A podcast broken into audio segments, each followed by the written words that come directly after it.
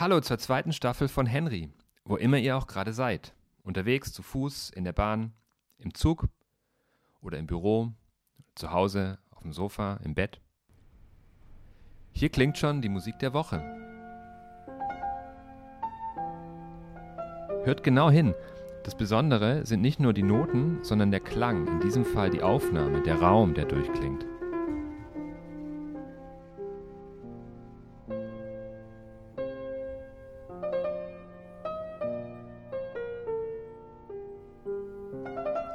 Sprechen wir heute mit Henrys Gästen. Die vollständige Musik zum Podcast gibt es in Henrys App. Die App gibt es für iOS und Android, also für eure iPhones und anderen Smartphones.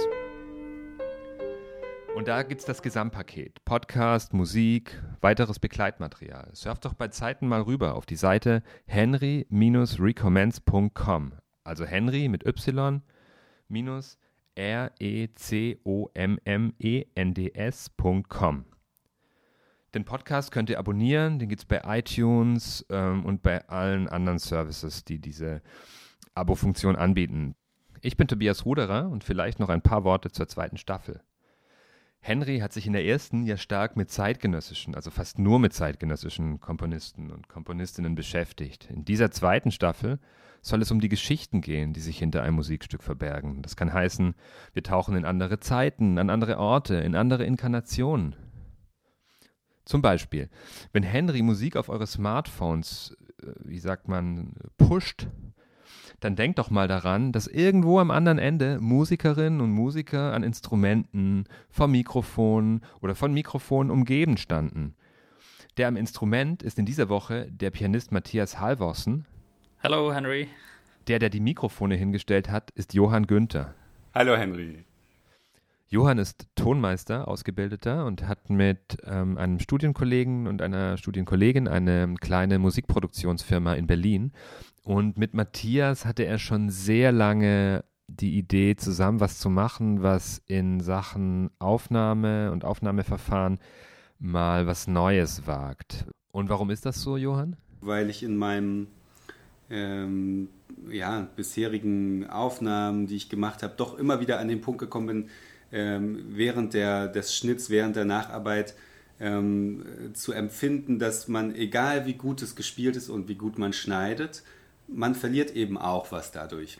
So ich auch dessen bewusst war und versucht habe, das zu inkludieren in, in meine Arbeit, ähm, während der Aufnahme mit ähm, dem gezielten äh, immer wieder hinwirken auf lange Takes, ähm, die viel Kontext bieten und so weiter, die auch eine entsprechende Qualität gebracht haben, ähm, bin ich doch dieses Gefühl nie ganz losgegangen äh, worden. Und so ist es mir am Ende, bis, äh, war es eine Art von Befreiung eigentlich für mich zu, ähm, mir einfach zu sagen, okay, ähm, mal auf Null zu setzen und wir, wir gehen ähm, mit diesem klaren Vorsatz an diese Aufnahme. Es wird einfach einmal gespielt und das war's.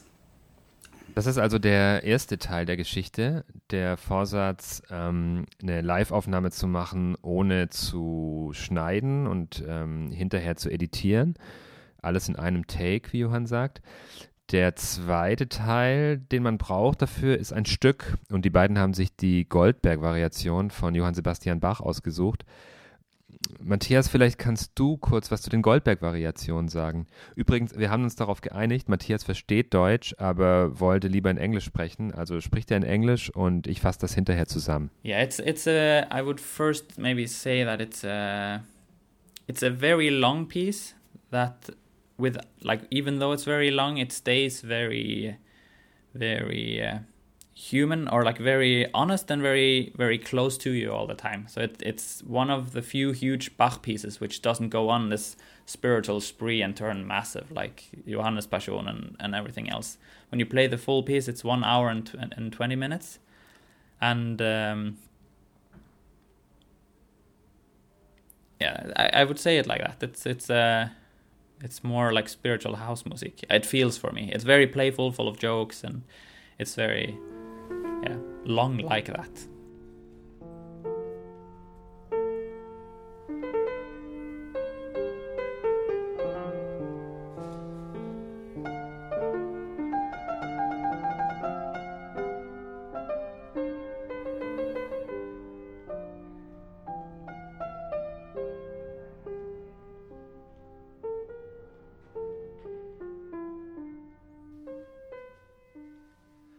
Also ein sehr langes Stück, das aber in seiner Länge nicht wie viele andere große Werke von Bach, zum Beispiel die Matthäus-Passion, in äh, spirituelle Dimension aufsteigt, sondern äh, Matthias nennt es spirituelle Hausmusik. Also es ist sehr ähm, lang und bleibt aber die ganze Zeit über sehr spielerisch, sehr menschlich und sehr nah bei einem persönlich, sagt er.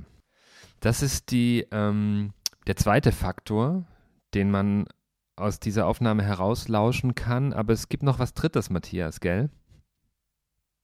Uh, the strong idea from beforehand we went in was to make live. It's all supposed to be live recordings, and we're not afraid of mistakes. We want to include struggles with the, for the pianist like me, struggles either with the instrument, loss of concentration, other things, and those are all in the recording still. So we don't didn't want to make it shiny in any way. We wanted the room to be a part of it. We wanted people to be a part of it. Um, we wanted the characters of the different rooms and the different instruments to blend together and to work on the performance of the piece uh, in such a way that it sounds active. Like we wanted the the playing that was there in the end, like the actual Goldberg variations, to be in such a way that you couldn't imagine this being played in a different setting like this.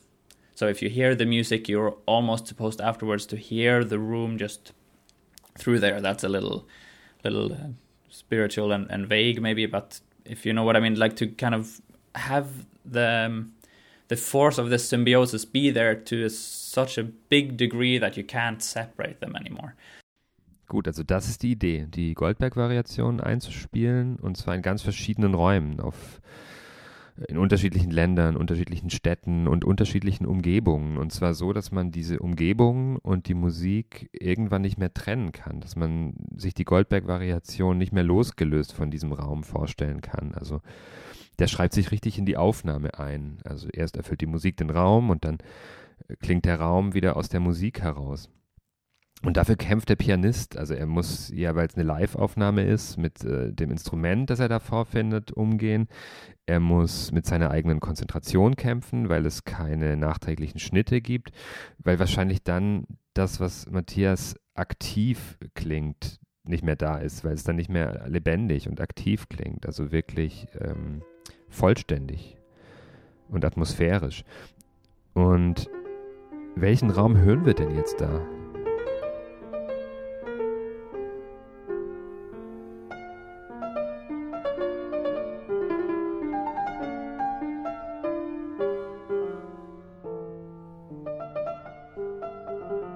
Das norwegische nationale Krankenhaus, das Rikshospitalet in Oslo. Matthias kannte das, weil er einer Freundin von ihm, die dort eine Zeit lang drin lebte, ähm, Klavierunterricht gab. Ist das eigentlich weit hergeholt, wenn man jetzt an Dogma 95 denkt? Dogma 95, dieses Manifest der Filmschaffenden, das Keuschheitsgelübde, wo sie sich so Regeln gesetzt haben wie als Drehorte kommen ausschließlich Originalschauplätze in Frage, Requisiten dürfen nicht herbeigeschafft werden oder Musik kann im Film vorkommen, darf aber nicht nachträglich eingespielt werden oder zur Aufnahme dürfen ausschließlich Handkameras verwendet werden. Die Aufnahme erfolgt in Farbe, künstliche Beleuchtung ist nicht akzeptabel.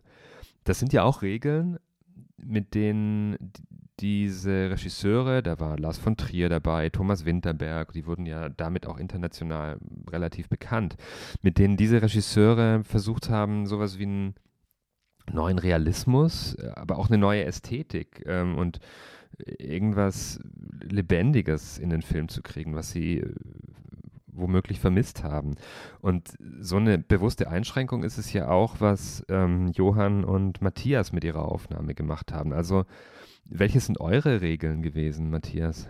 So rules for us would be just to to always try to work very much with what what is there and not try to have a predetermined mindset to what we want it to be like.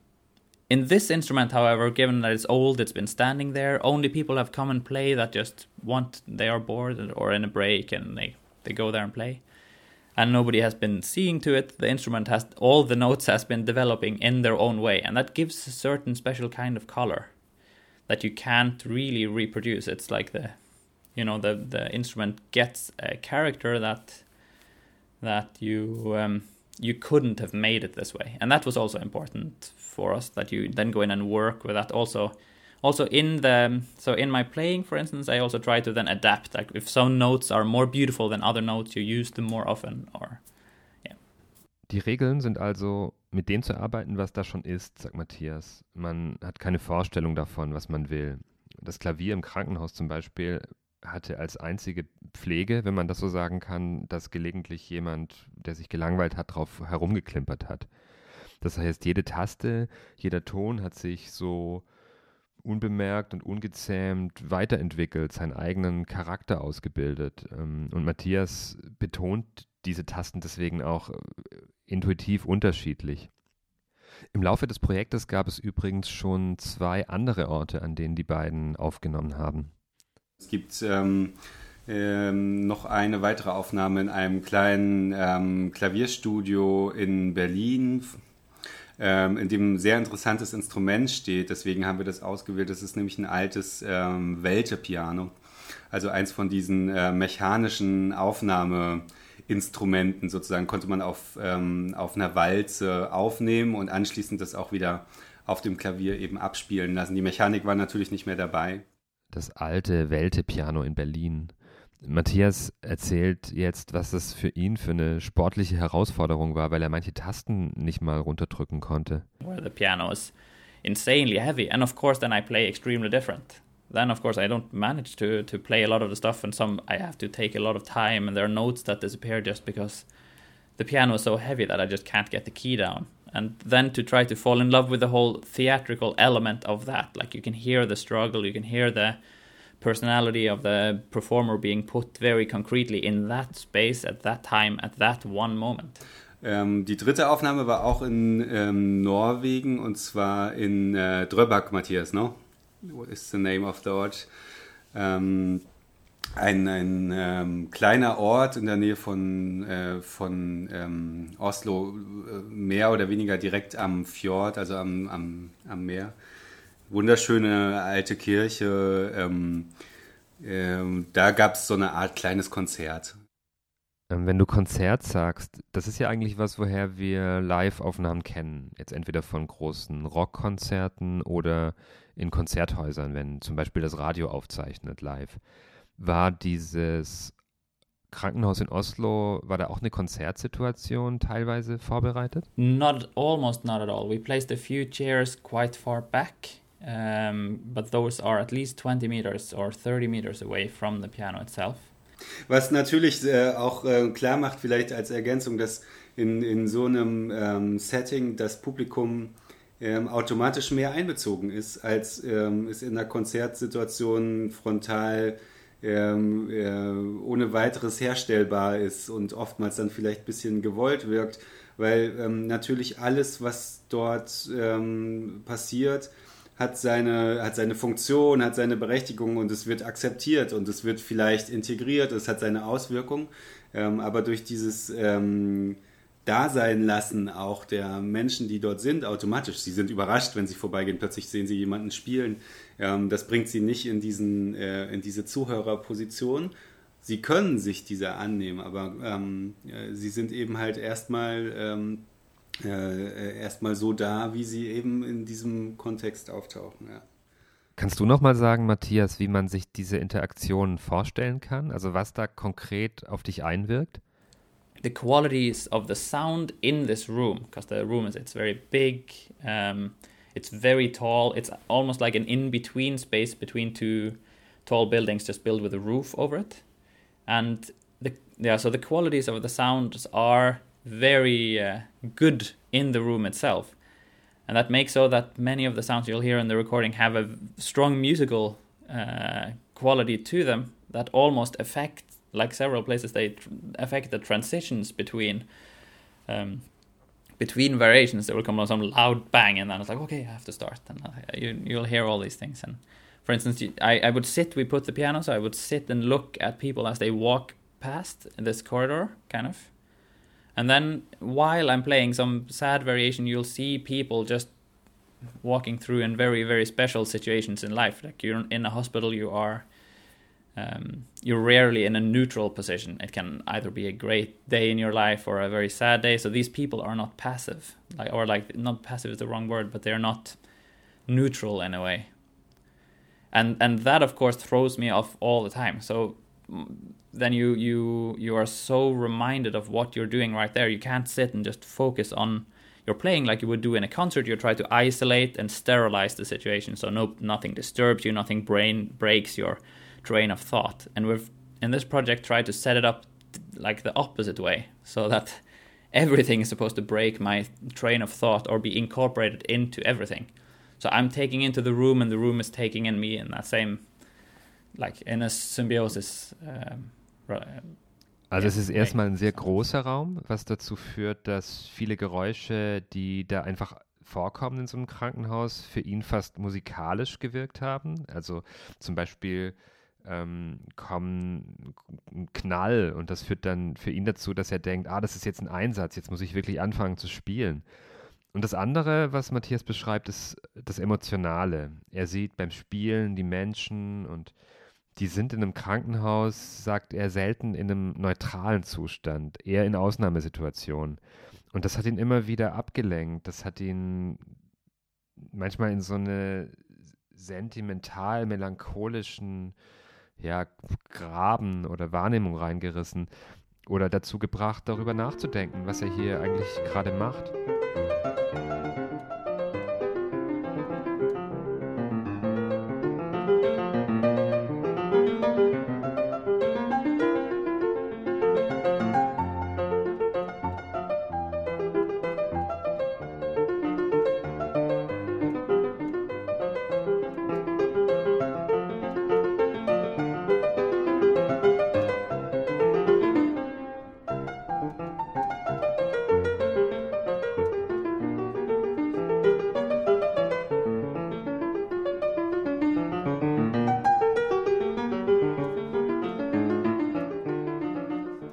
Henry interessiert ja immer auch die Technik. Ähm, war das eine spezielle Herausforderung für dich, Johann, mit dem Mikrofon?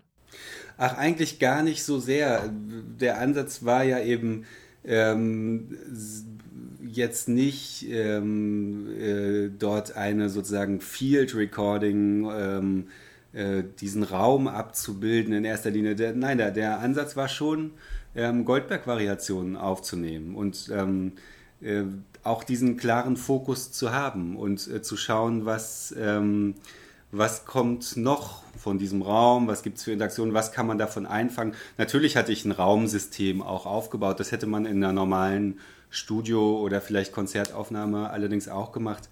Ähm, natürlich ist es eine Herausforderung und in gewisser Weise eine, würde sagen, vielleicht auch nicht ganz alltägliche und, und interessante Aufgabe mit einem Klavier ähm, zu arbeiten, was ähm, unter, würde sagen, herkömmlichen Maßstäben vielleicht kein gutes Instrument ist, aber auf der anderen Seite ein wunderbarer Flügel war, wo es natürlich galt, ein bisschen anders heranzugehen und, und eben den liebevoll zu, äh, zu behandeln und ähm, daran zu arbeiten, diesen speziellen Klang, den dieses Instrument hat, auch einzufangen. Das hat ein bisschen gedauert und ähm, äh, aber äh, letztlich äh, glaube ich hört man schon ganz gut, wie dieser Flügel sich dort dargestellt hat. Das sagt sich vielleicht für den Tonmeister ein bisschen leichter als für den Performer, Matthias. Was heißt das denn für dich? Weil in der Klassikwelt ist ja auch so dieser Anspruch äh, Perfektion immer noch nicht ganz ausgeräumt. Also was macht das mit einer mit der eigenen Selbstwahrnehmung oder dem dem Image? This project has these enormous risks that are or at least they feel very enormous to to um, to us that that are that that bypass that whole field in a way. Like it, it's very hard for me as a, a classical uh, trained musician who always all my life cared very much about. Oh no, it's not even. Or there's a mistake there. Or you can hear me lose my focus. Or that phrase just goes nowhere. All these, all these. Um, things like my analytical mind will listen to it and it will really hurt me and it's a huge process to listen then to a live recording where i know that okay i'm gonna this is gonna i'm i'm trying to fall in love with the bad or the classically bad sides of it so i hear a mistake now when when uh,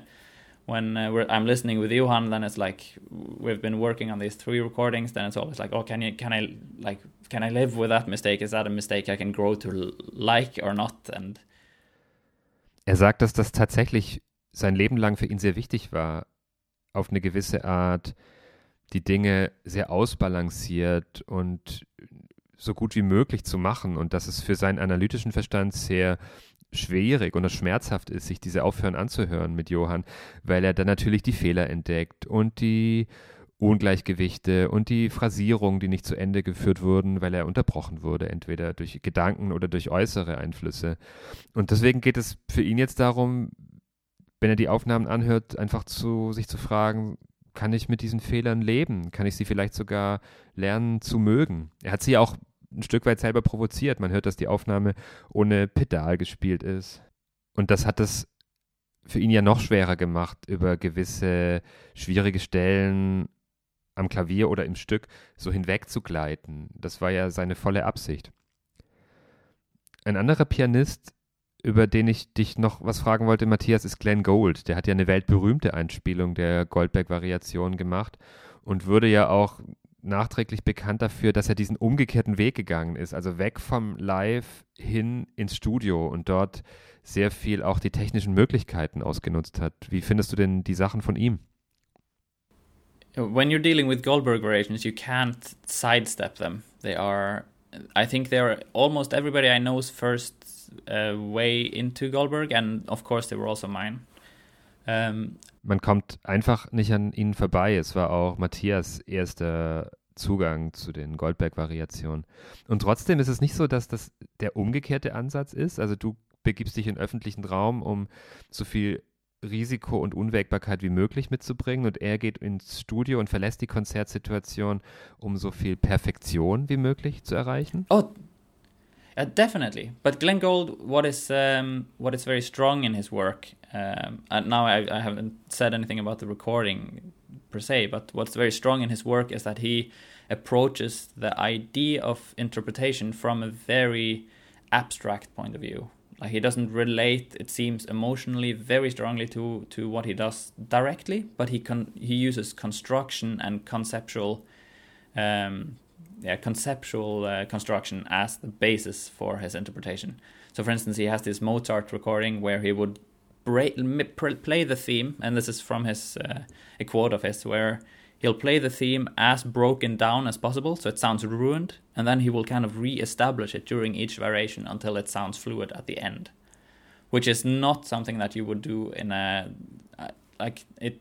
It's a kind of way of defending an interpretation that doesn't really make sense from a pure musical point of view, and this is. Uh, this is not so far away from the way we are thinking about things. Like we'll take a, an an idea that's maybe not purely musical, and and will work from more of a philosophical angle and and kind of see what happens. And this he does. But of course, he sits. His whole approach was to sit in the studio and clip and clip and clip and clip for months, because he thought everybody was so dirty that he didn't want to be around them. But um, yeah, so his his Goldberg variations uh, recording, of course, it's. Uh, it's legendary, and I think every pianist that grows up, and probably everybody else, but every pianist goes through this phase of loving Glenn Gould very, very much. And at some point, uh, for me at least, I moved on a bit from those recordings because you can't stay there forever. It's a very like very defined language that's very much his, and you can't kind of deal with that in that way. I think it's not a style to to copy. Was Matthias jetzt ins Spiel bringt, ist eine neue Interpretation des Begriffes Interpretation. Also er sagt, Gold ist an eine Interpretation von einem klassischen Musikstück nicht so rangegangen, wie man das kennt, dass man sagt, oh, ich spiele hier so ein bisschen leichter, hier so ein bisschen schwärmerisch und das interpretiere ich sehr düster, sondern er sieht Gold weniger emotional am Werk, sondern betont, dass Gold immer einen sehr philosophischen und konzeptuellen Ansatz hatte. Also dass er zum Beispiel bei einer ähm, bei einem Mozart-Klavierstück daran gearbeitet hatte, es so weit wie möglich zu zerbrechen und um dann es ähm, Satz für Satz und Phrase für Phrase wieder aufzubauen. Also an solchen gesamtarchitektonischen Sachen sei Gold interessiert gewesen ähm, und das verbindet eben auch die beiden. Also dieses Arbeiten an einer philosophischen Interpretation, die nicht nur musikalisch motiviert ist. Ja, Gold hat viel geschnitten, sagt Matthias. Übrigens, in den Shownotes ist ein Link und ein Zitat, was zeigt, dass es gar nicht so viel war, wie man heute denkt. Also, dass es nicht dieses Frankenstein-Monster von äh, Aufnahme war. Und Matthias möchte Gold auch gar nicht stilistisch kopieren. Er sagt, es gibt den Punkt, an dem man über ihn hinauskommen muss und versuchen muss, was Eigenes ähm, daraus zu ziehen.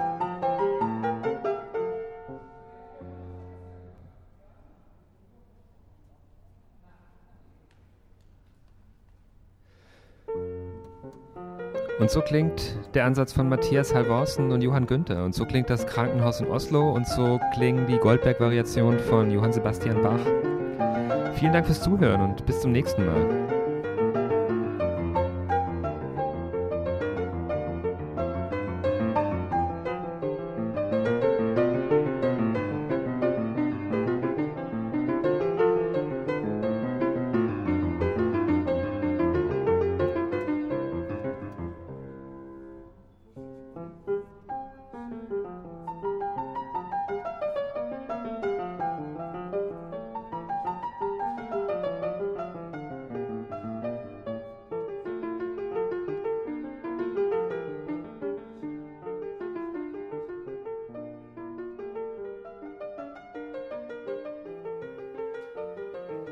Das war Henrys Podcast. Henry hat eine eigene App für iOS und Android. Dort gibt es die Musik zum Podcast und weiteres Begleitmaterial. Für das Henry Gesamterlebnis holt sie euch. Mehr Infos auf henry-recommends.com. Danke an die Musiker. Matthias Halvorsen fürs Klavierspielen und Johann Günther den Tonmeister. Henry ist Teil der Digitalsparte von Podium Esslingen und wird gefördert von der Kulturstiftung des Bundes. Podcastproduktion Fun Verlag. Schnitt und Moderation Tobias Ruderer.